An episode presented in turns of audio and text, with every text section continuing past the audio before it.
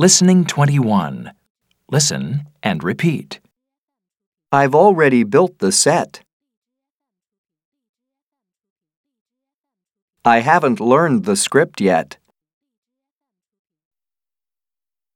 I haven't been in a play before.